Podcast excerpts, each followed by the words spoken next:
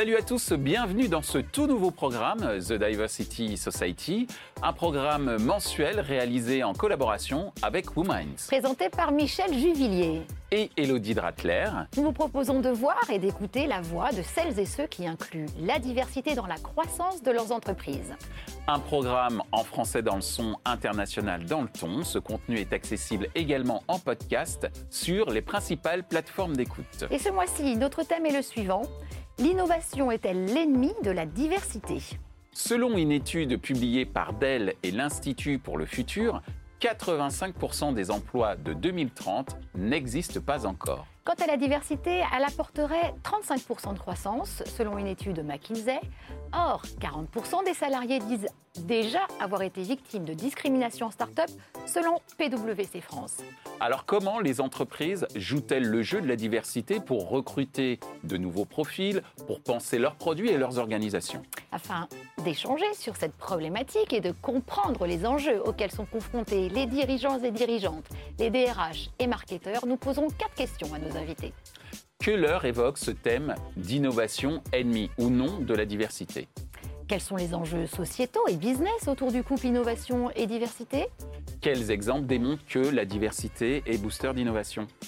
Et enfin, comment s'organise-t-elle pour faire évoluer la coopération entre innovation et diversité? Pour en débattre, nous avons le plaisir de recevoir Stéphanie Gâteau de International Strategy SC, Daniel Yerso de Outremer Network et Patrick Gouillou-Beauchamp de Values Media.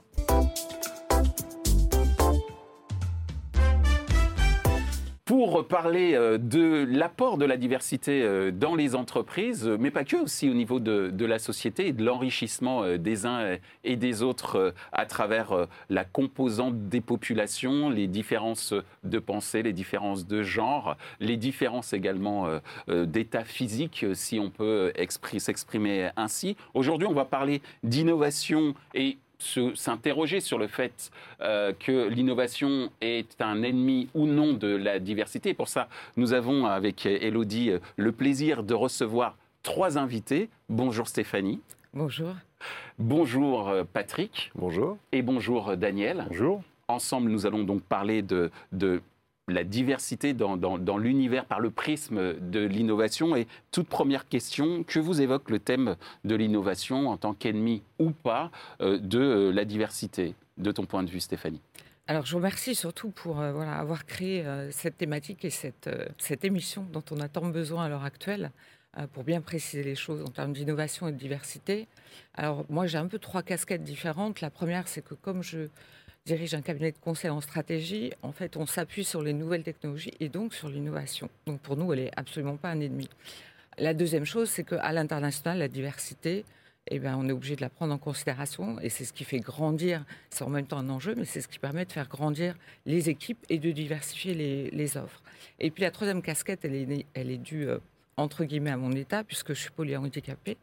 Donc effectivement, euh, on voit bien qu'à l'heure actuelle, en termes d'innovation, le handicap, par exemple, peut être un levier de performance parce qu'il apporte des solutions nouvelles grâce à un angle nouveau. Donc moi, j'aurais plutôt tendance à dire dans un premier temps que les deux sont complémentaires et nécessaires à la croissance et à la performance d'une entreprise. Merci euh, Stéphanie. Euh, Stéphanie, euh, Patrick, à l'instant, vient de nous évoquer le handicap comme un potentiel levier de performance pour les entreprises, un levier de créativité euh, également euh, d'un point de vue euh, technologique. De ton point de vue, le thème de l'innovation en tant qu'ennemi ou pas de la diversité, qu'est-ce que ça évoque chez toi? Alors ça évoque premièrement une grosse interrogation. Comment on peut opposer deux valeurs aussi importantes et, comment on peut trouver une forme de logique? Parce que forcément, pour moi, la diversité d'abord est une innovation mais je trouve ça anormal que ça soit une innovation parce que ça devrait être tellement logique, tellement euh, ancré. Et là, euh, c'est là où on voit le, gap énorme qu'il y a encore euh, dans nos différentes entreprises. donc moi, je m'interroge sur la pertinence, en fin de compte, d'opposer innovation et diversité, parce que je trouve que dans, mais c'est peut-être ma vision un peu positive des choses, je, viens en plus d'un milieu professionnel où, d'une manière générale, la diversité est plutôt assez, est plutôt un peu mieux représentée euh, toute catégorie euh, mise à part, parce que bien évidemment on assiste toujours au même prisme avec des managers euh, qui sont mieux représentés malheureusement chez les hommes que chez les femmes. Mais la diversité, ce n'est pas simplement euh, que ça. Et, en effet, il y a des notions de, handicap, il y a des notions d'inclusion. je dirais d'une manière générale comment on promeut l'égalité des chances pour faire en sorte que les gens soient mieux épanouis dans l'entreprise, de manière à ce qu'ils soient entre guillemets, plus performant pour l'entreprise. J'aime pas retenir non plus cette notion unique de performance. C'est la performance, elle est avant tout sociale, humaine, euh, et, elle est liée à l'épanouissement de manière à ce que chacun se sente mieux pour être euh, meilleur et faire en sorte que les gens euh, montent tous plus haut. Voilà. Merci euh, Patrick, tu viens d'évoquer le fait que les gens puissent monter plus haut et c'est justement le rôle de Daniel à travers euh, le réseau euh, Outremer Network que tu, présides. Daniel a évoqué l'égalité des chances. c'est également une valeur qui est importante pour toi. Et quand on parle d'innovation en tant qu'ennemi ou non de la diversité, quelle est ton, observation et qu'est-ce que tu peux voir au contact des différents entrepreneurs du monde de l'outre-mer notamment? Oui, je fais partie d'une voix des gens qui ont plutôt une voix atypique sur les sujets de diversité, puisqu'on a très tôt pris le prisme de dire que l'innovation et l'entrepreneuriat étaient un facteur de boost pour les entrepreneurs, quel que soit leur genre, quels que soient les milieux dans, dans lesquels ils évoluent ou dont ils sont originaires. L'innovation a été pour nous un facteur de progrès et d'amélioration. C'est pour ça qu'on est devenu l'un des programmes de la station F à Paris. On n'a pas dit on a un problème d'égalité d'égalité des chances. On a dit voici les startups que nous accompagnons, voici leur secteur d'activité, voici notre track record. Je pense que cette thèse d'investissement ou cette thèse d'action vis-à-vis d'engagement vis-à-vis de ces entrepreneurs-là peut intéresser un bâtiment totem comme le vôtre. Et on nous a dit oui, on nous a laissé notre chance. Et donc je crois, ce que je, m'évertue depuis des années à accompagner, à dire à nos jeunes générations, c'est que l'innovation permet au contraire d'effacer de plus en plus certaines barrières à l'entrée qui étaient compliquées. Et l'innovation n'est pas un ennemi de la diversité, bien au, contraire, à des conditions très importantes. Je n'oppose jamais diversité et innovation. Par contre, je pousse la diversité sur les sujets d'excellence. Et l'excellence doit servir euh, ben, tous ces jeunes entrepreneurs, d'où qu'ils viennent, pour se mettre au service de l'innovation il ne peut pas y avoir de facteur en dessous. Donc même si c'est un débat récurrent, notamment sur la French Tech, où tous les, sujets, on voit bien qui sont les gens qui lèvent, qui sont les gens qui montent les meilleures startups, qui sont les gens qui sortent des meilleures écoles. Oui, mais le vrai sujet, c'est comment on s'empare tous. Aujourd'hui, l'innovation le permet, les barrières à l'entrée sont, sont vraiment tombées, d'avoir un accès-site à ces outils numériques qui permettent à chacun de porter ses projets ou de rencontrer bah, des copains, des copines qui, eux, ont monté des super boîtes et de s'en inspirer. Merci Daniel. C'est très intéressant. Je vais résumer un petit peu là ce que j'ai compris. Euh, d'abord, euh, c'est quand même une question d'être soi. Moi, ce que j'entends là, à travers euh, ce que tu disais, c'était que cette diversité, elle permet d'être soi et donc au meilleur de soi de performer. donc il y a des enjeux qui sont très importants, des enjeux sociétaux, des enjeux business. Comment est-ce que toi, tu les perçois? Comment tu les vois? Parce que pour le coup, je m'adresse aussi à la start-upeuse, quoi, à la créatrice d'un produit d'innovation. comment est-ce que tu le vois finalement euh, accélérer euh, l'excellence ce couple-là, diversité, innovation Alors effectivement, si, je prends l'exemple de la start-up que j'ai créée, qui s'appelle Andy Road, l'enjeu, c'était la mobilité, l'accessibilité, créer du lien social et de voir comment on peut compenser par les nouvelles technologies par exemple, toutes les ruptures de déplacement. Donc, on voit par exemple que euh, le terrain de jeu universel, malheureusement, il y a des obstacles, il y a des bâtiments qu'on ne pourra jamais mettre aux normes. Euh, et, comment est-ce qu'on fait dans ces cas-là pour, à titre d'exemple, envoyer une alerte et dire je suis en difficulté, au lieu de se dire ça va être trop long pour mettre tous les immeubles aux normes, partout dans le monde c'est impossible, et pourtant l'enjeu c'est de se dire je peux me promener en toute sécurité et en toute liberté, donc sans être entravé plus que les autres, euh, afin que on construise pas une société de privilèges en disant bah, les gens mobiles et puis de l'autre côté les gens qui peuvent pas se déplacer correctement.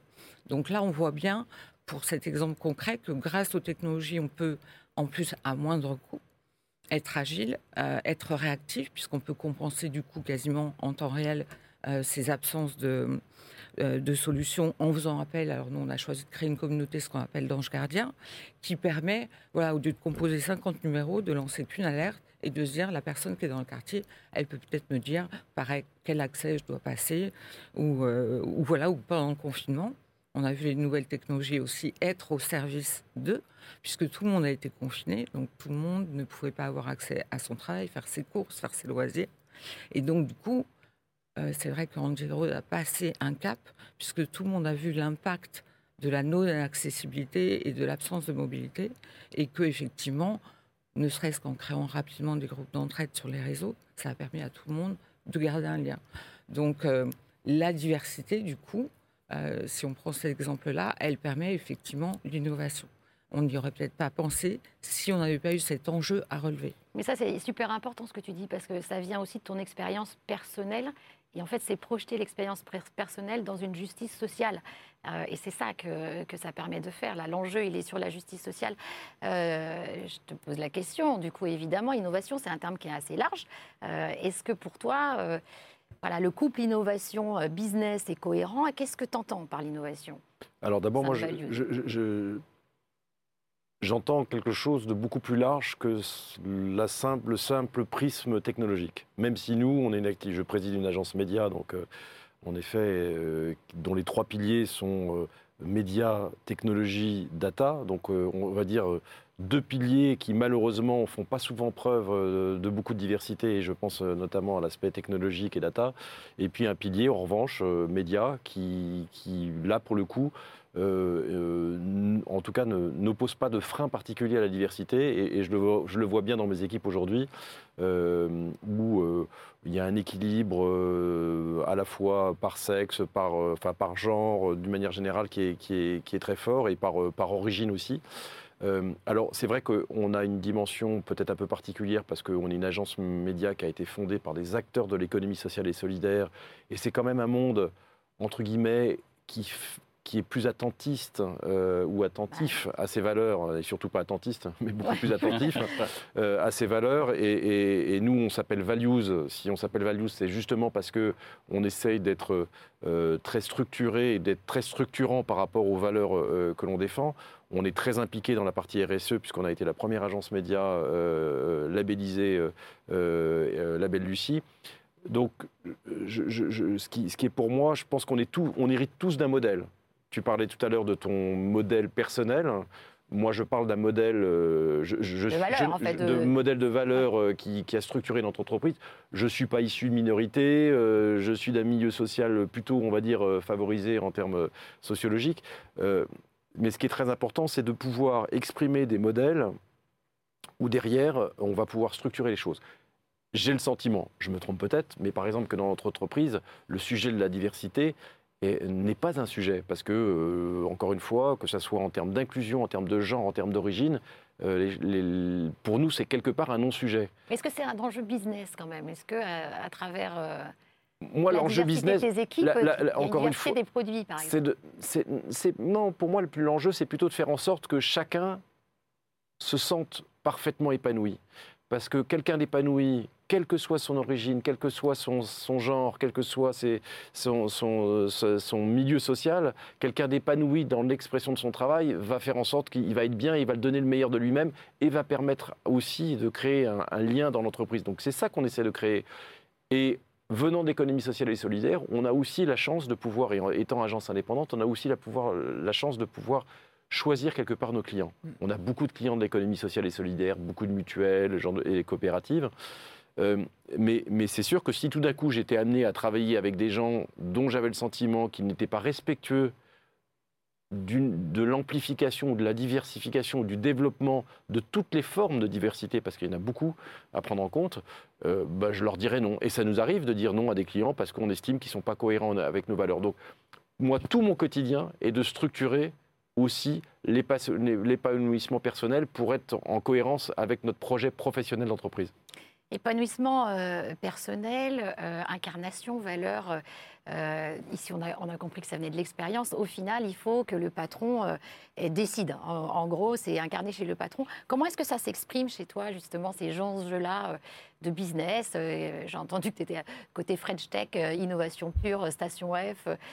Comment est-ce que ça se consolide? Comment est-ce que cet enjeu se met en, forme pour des investisseurs, par exemple? Vraie question très compliquée. Euh, il se trouve que nous, euh, les originaires des Outre-mer, on porte ça en nous de manière très naturelle. On est à la fois sur des questions de territoire fragile, d'insularité, historiquement sur des sujets de diversité naturelle, ethnique, mais on porte aussi des sujets d'éloignement.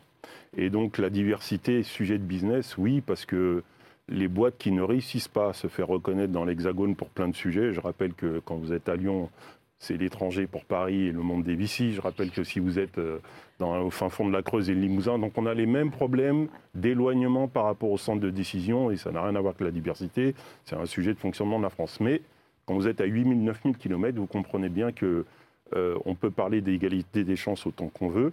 Les meilleurs, souvent, et c'est là on, est en plein sur euh, l'économie, comment on peut faire de la francophonie économique, bah, vous avez des GAFA, vous avez des grosses puissances chinoises, américaines, qui elles comprennent la diversité, qui elles comprennent l'intérêt des Outre-mer, qui elles comprennent la projection sur cet espace qui est quand même le deuxième espace maritime au monde.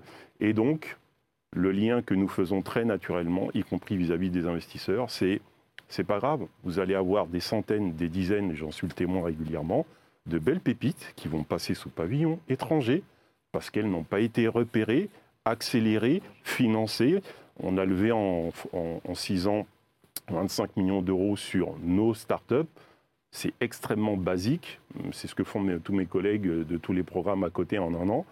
Parce que ben, l'outre-mer, c'est un peu compliqué, c'est loin. Et en même temps, la diversité, l'inclusion et l'innovation ont permis des rencontres formidables, euh, comme avec M. Fontanet qui anime euh, une émission sur, euh, sur, une chaîne, sur la même chaîne que la vôtre d'ailleurs, et avec qui on a pu vraiment former des milliers et des milliers d'entrepreneurs grâce à l'innovation, puisqu'il y a plus de dix ans, on faisait déjà de, la formation en visioconférence avec l'un des leaders de la visioconférence embarquée sécurisée qui s'appelait euh, G2J à l'époque. voyez.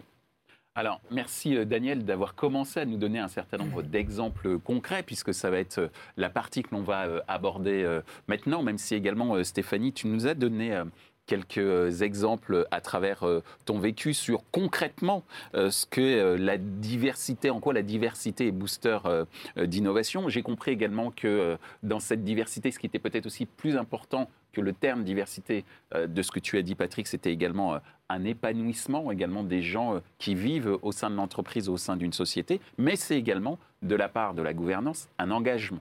Un engagement qui n'est pas toujours évi- évident, pris, et un engagement qui n'est pas forcément pris de la part des investisseurs, par exemple. Quand tu évoquais tout à l'heure, Daniel, la- j'allais dire le, montant d'investissement pour, par exemple, les startups ultramarins, on ne peut pas dire qu'il y a un engagement des investisseurs comparé aux investisseurs chinois ou américains pour un certain nombre de potentielles pépites. Tout ça pour dire quoi? Pour dire quels sont, ou en tout cas pour vous demander quels sont les exemples qui démontrent que la diversité est vraiment un booster d'innovation. Des exemples concrets. Alors moi, je voudrais euh, revenir avant sur euh, ce qui, ce qui a été dit et partagé. On n'a pas parlé de chiffres particulièrement, mais j'en donnerai un euh, basique. Euh, on parlait tout à l'heure du côté business. On sait à l'heure actuelle, même pour ceux qui n'en sont pas convaincus, euh, que l'argument de la diversité, ça permet en moyenne 35% de plus de chiffre d'affaires simplement en s'ouvrant à la diversité. Donc je dirais que malheureusement, même si c'est pour une question économique et non pas d'éthique ou de valeur, on va dire que le, le BABA pour les entreprises, ça serait forcément quand même de s'y ouvrir euh, régulièrement. La deuxième chose, c'est l'attractivité des talents. Euh, les sociétés euh, savent bien qu'à l'heure actuelle, si elles n'essayent pas de visibiliser, mais c'est aussi un risque, on va y venir, cette, envie de représentativité, ben, effectivement, elles vont faire fuir des talents potentiels. Donc pour elles, il y a vraiment un vrai enjeu à relever. Après, effectivement, il y a la pratique. Et alors là, ça devient très compliqué parce que nous, par exemple, au niveau du cabinet, on a fait une enquête depuis les deux dernières années dans les entreprises dans lesquelles on a été promouvoir la bonne parole. Euh, derrière, il n'y a eu aucune action.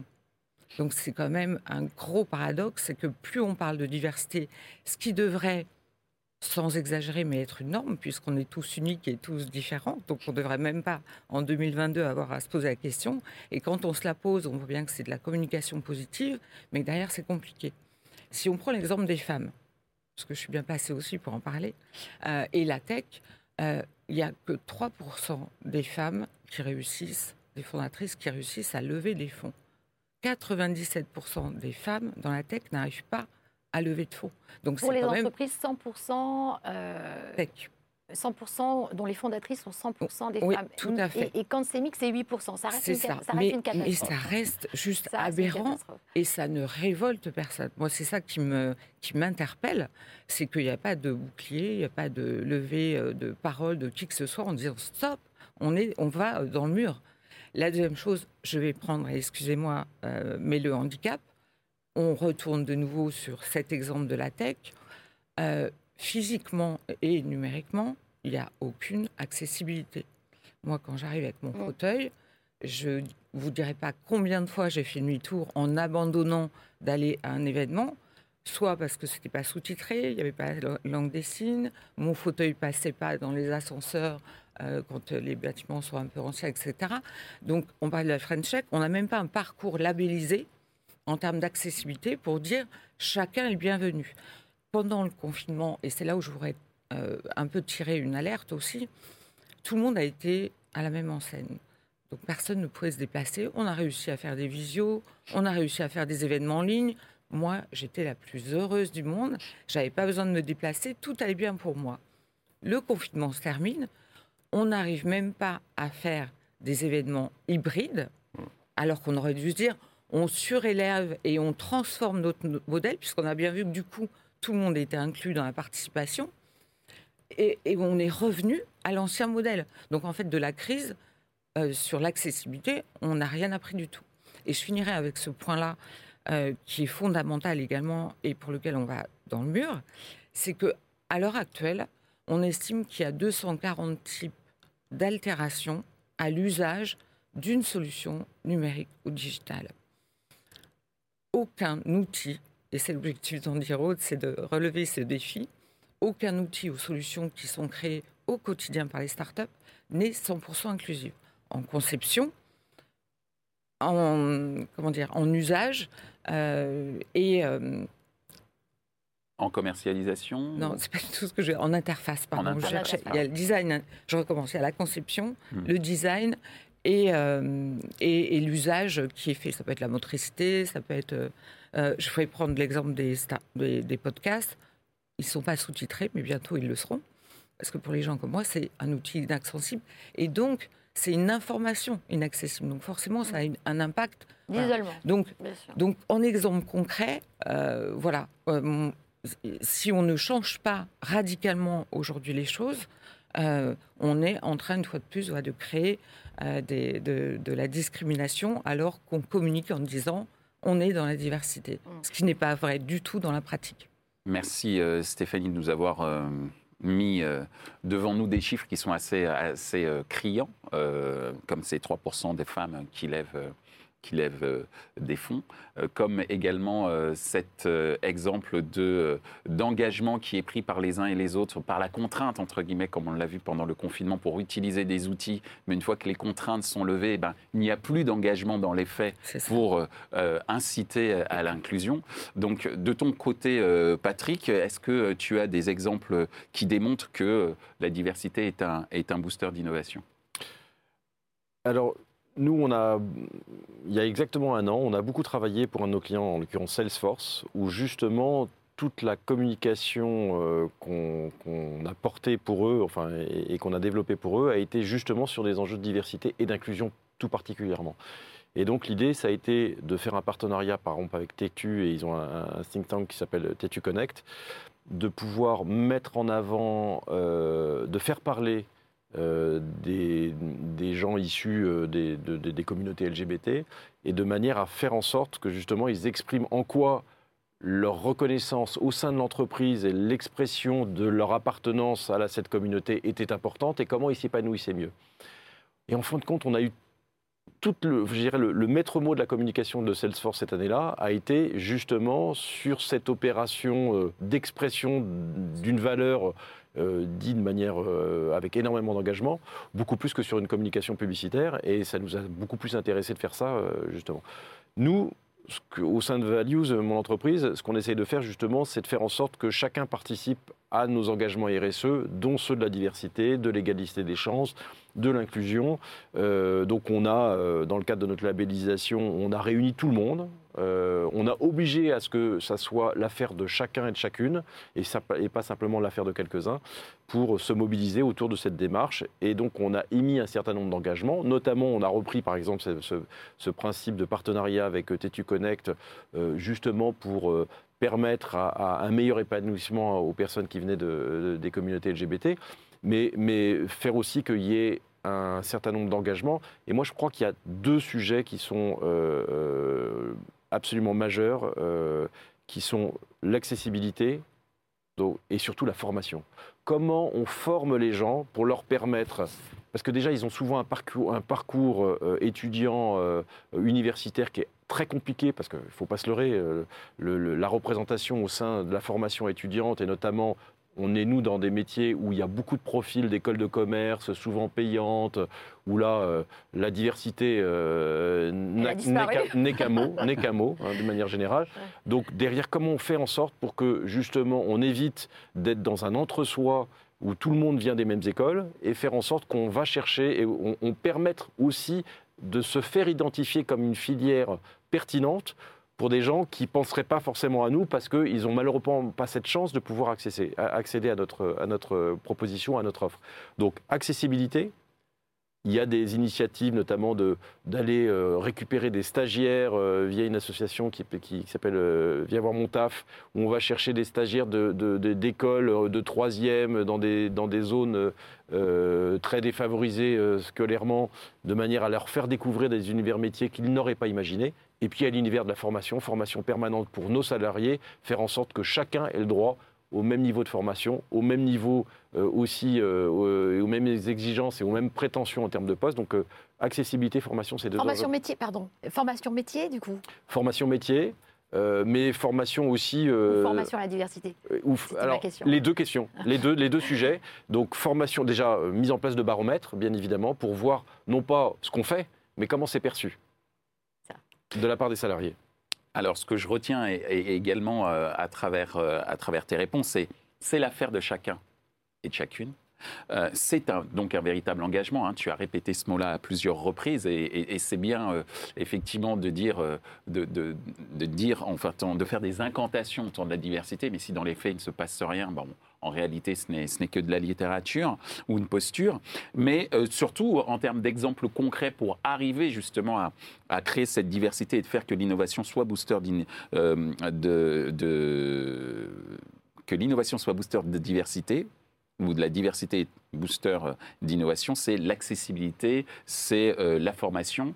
Et de ton côté, euh, justement, Daniel, quels sont les exemples concrets? On a parlé à l'instant de, formation, d'accessibilité, mais toi, au sein d'Outre-mer Network, quels sont les exemples concrets que tu as pu observer et qui démontrent que la diversité est un booster d'innovation?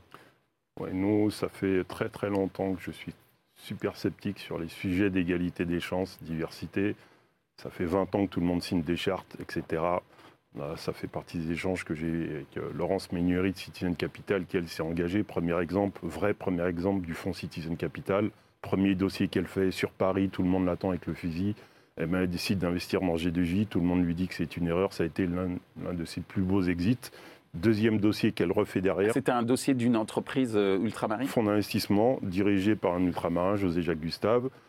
Magnifique exit. Deuxième dossier qu'elle fait derrière, Trace TV, mondiale, euh, société qui est en Outre-mer et maintenant euh, siège en Afrique du Sud, qui est devenu le troisième médial urbain. Et en fait, des sociétés comme ça, il y en a plein. Donc, je, je parierais, je reviendrai sur ce que vous avez dit, c'est en fait tout ça, c'est l'humain qui doit être au cœur de tout. Et nous, on a beaucoup plus avancé en dehors du milieu institutionnel avec des chefs d'entreprise. J'ai parlé de M. Fontanet tout à l'heure. Je peux citer Maud Bailly du groupe Accor. Ben, elle, c'est très simple. Elle nous a dit qu'une seule chose, je veux l'exigence. On lui a présenté plein de start-up. Elle nous en a référencé deux pour le groupe Accor pour toute l'Europe du Sud. De petits jeunes qui faisaient des trucs innovants, pas parce qu'elle voulait son, sa capsule diversité, mais parce que la solution était magnifique. Les porteurs de projets avaient envie, ils étaient backupés. Et derrière, nous, on a ce devoir d'exigence de dire attention, on vous donne une ouverture, il faut être performant et même s'il faut être trois fois plus performant que la moyenne, vous faites votre travail et c'est comme ça qu'on crée cet élément de confiance pour permettre à d'autres de monter. Aujourd'hui, Bimer- Bimersive, tout le monde parle du métaverse. Bimersive aujourd'hui crée des solutions pour un groupe magnifique comme L'Oréal. Bah, euh, L'Oréal a été primé. Les gens ne savent pas forcément que ce sont des entrepreneurs euh, qui sont issus de la diversité. J'ai presque envie de vous dire, on s'en moque, parce que les gens regardent la prestation de service, regardent la qualité et l'excellence de la start-up en- euh, à qui vous donnez un contrat ou à qui vous faites remporter un appel à projet.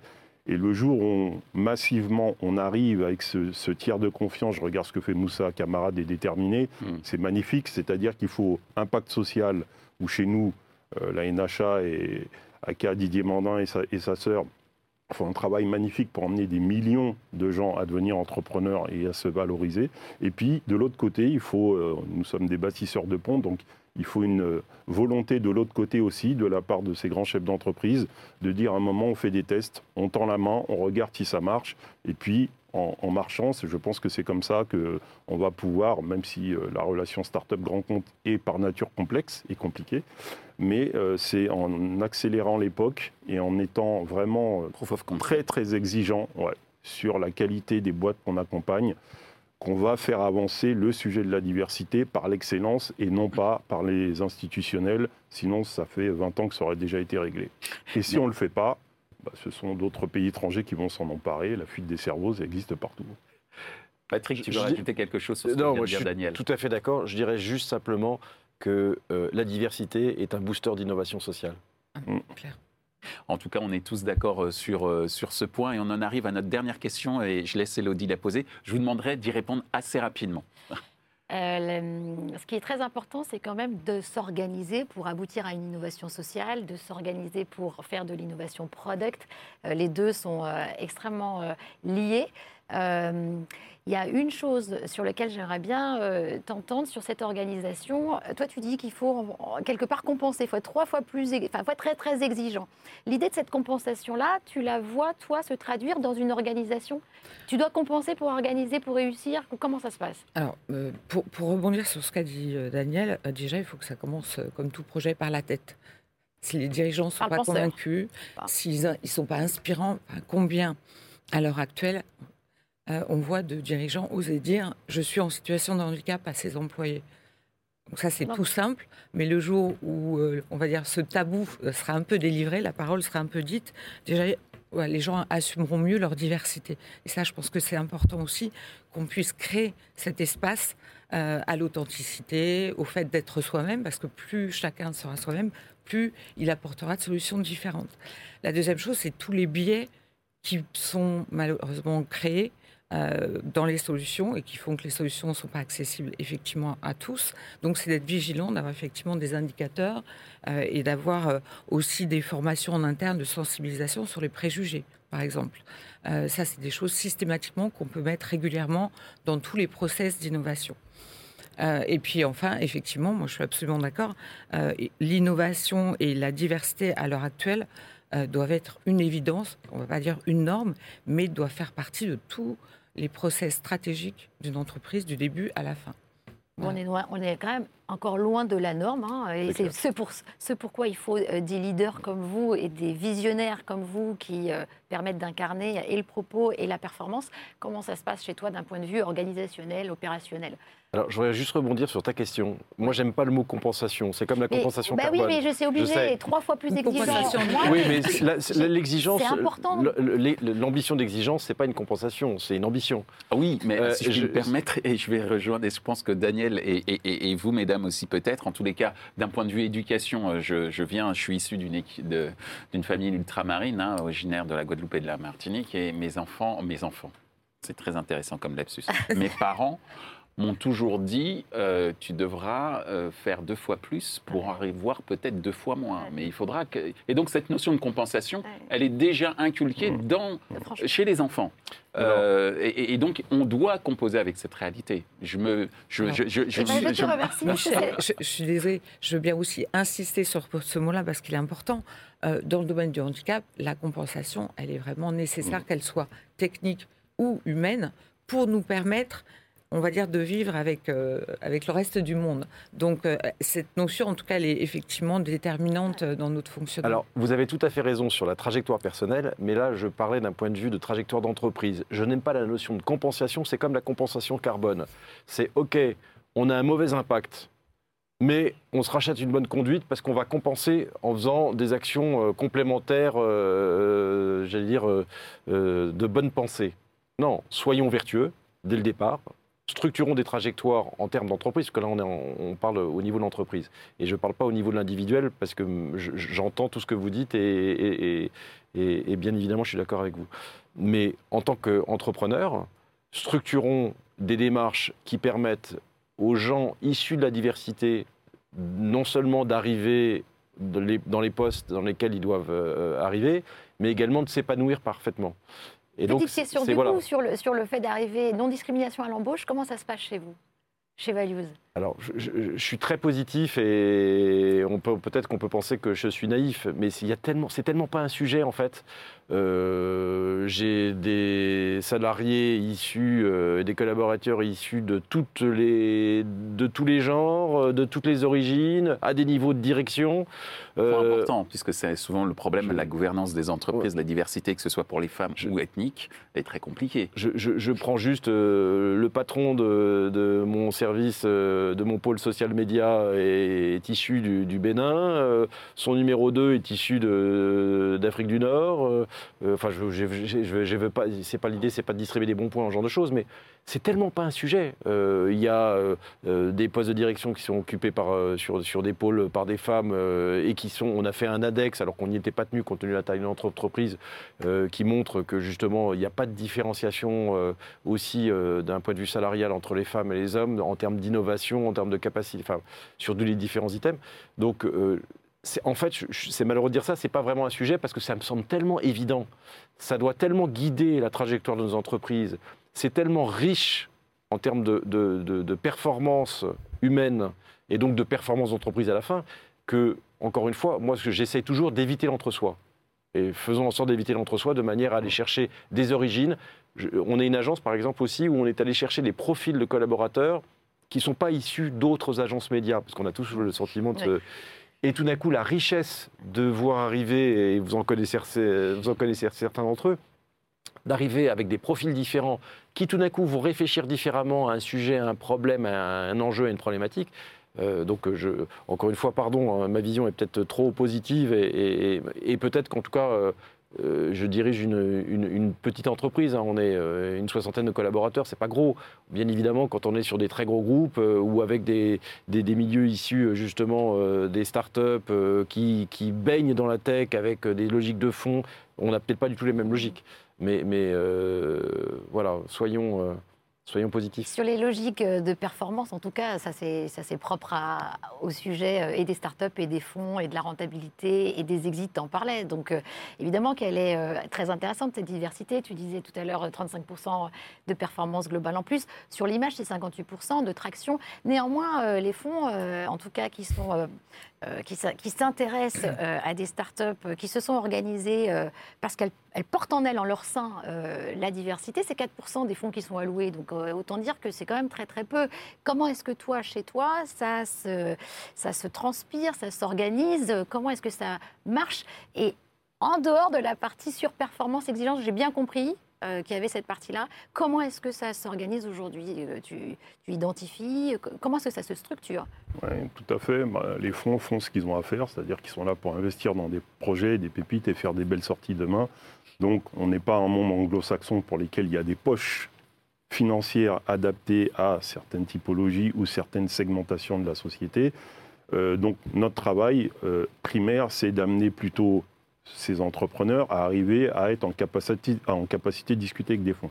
Donc depuis, euh, depuis des années, on, a mis en place des, des, incentives avec BPI France, avec des gros fonds d'investissement. Aujourd'hui, on a Euraseo comme partenaire qui permettent justement de créer cette rencontre à la fois pour démythifier l'approche vis-à-vis d'un investisseur, ce que l'investisseur attend, et de l'autre côté, de permettre et dire aux startups, voilà le niveau auquel vous devez commencer à réfléchir pour discuter avec un fonds. Est-ce que c'est les mêmes KPI C'est ça que je veux savoir. Est-ce qu'on est qu'on demande en termes organisationnels la même chose? Alors, en niveau organisationnel, absolument pas. Euh, nous, on est en mission. C'est-à-dire que bah, euh, euh, vous imaginez, j'ai des startups qui viennent de tous les Outre-mer. Rien que pour travailler ensemble à 8000, 9000 km, c'est un travail de fond avec les technopoles, avec les French Tech, avec tous les écosystèmes, repérer les meilleurs.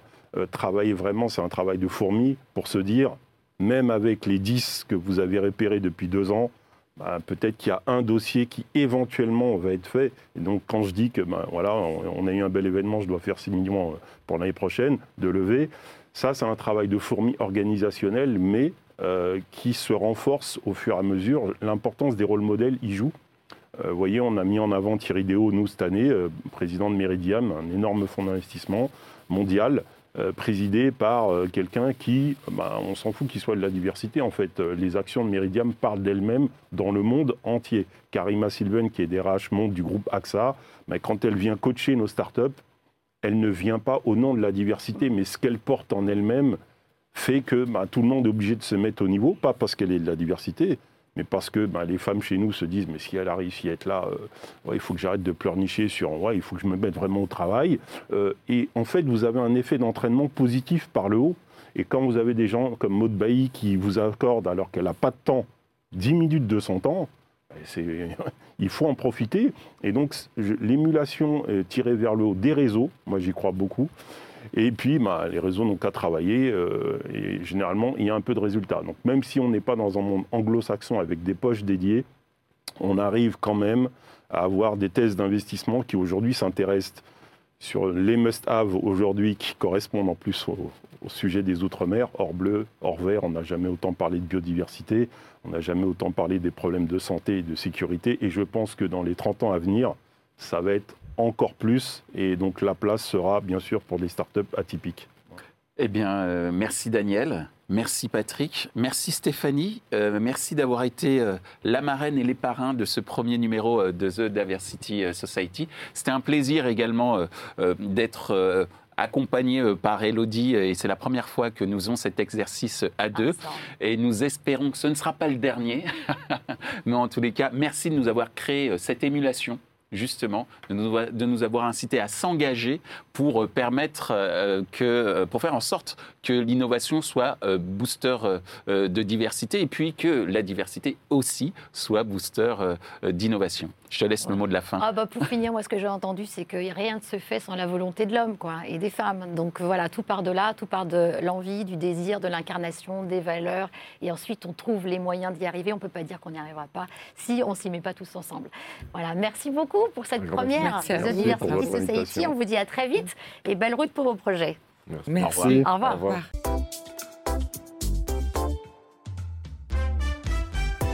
Ainsi s'achève ce débat autour de la diversité et de l'innovation. Merci à l'ensemble des équipes d'Altis Media pour la réalisation de ce programme. Post-production, traduction et sous-titrage par Uptown.